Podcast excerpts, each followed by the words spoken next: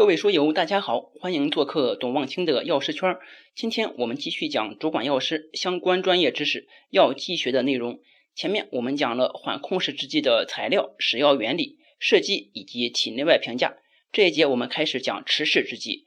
持式制剂主要包括口服定时施药系统、口服定位施药系统和口服结肠定位施药系统。按照制备技术的不同，可将口服脉冲制剂分为。渗透泵定时食药系统、包衣脉冲系统和注塞型定时食药胶囊。口服定位食药系统指的是口服后能将药物选择性的输送到胃肠道的某一个特定部位，以速食或缓释控制释放药物的剂型。其目的是：一、改善药物在胃肠道的吸收，避免其在胃肠道生理环境下失活，如蛋白质、肽类药物制成结肠定位食药系统。第二是治疗胃肠道的局部疾病，可提高疗效、减少剂量、降低全身副作用。第三个是改善缓释控释制剂因受胃肠运动影响而造成药物的吸收不完全、个体差异较大等现象。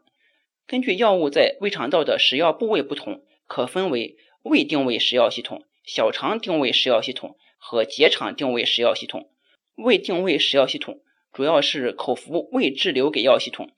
对于易在胃中吸收的药物，或在酸性环境下溶解的药物，在小肠上部吸收率高的药物和治疗胃、十二指肠溃疡等疾病的药物，适宜制成此类制剂。而口服小肠食药系统是为了防止药物在胃内失活或减少对胃的刺激性，主要包括肠衣食药系统，也可以采用定时食药系统。而口服结肠定位食药系统，简称为 OCDDS，它的优点为。一个是提高结肠局部药物浓度，第二个是结肠给药系统可避免手过效应，第三个是有利于多肽蛋白质类大分子药物的吸收，第四个是固体制剂在结肠中的转运时间很长，可达二十到三十个小时。因此，OCDDS 的研究对于缓控制制剂，特别是口服一次制剂的开发具有指导意义。根据食药原理，可将口服结肠定位食药系统分为三种类型。第一种呢是时控型 OCDDS，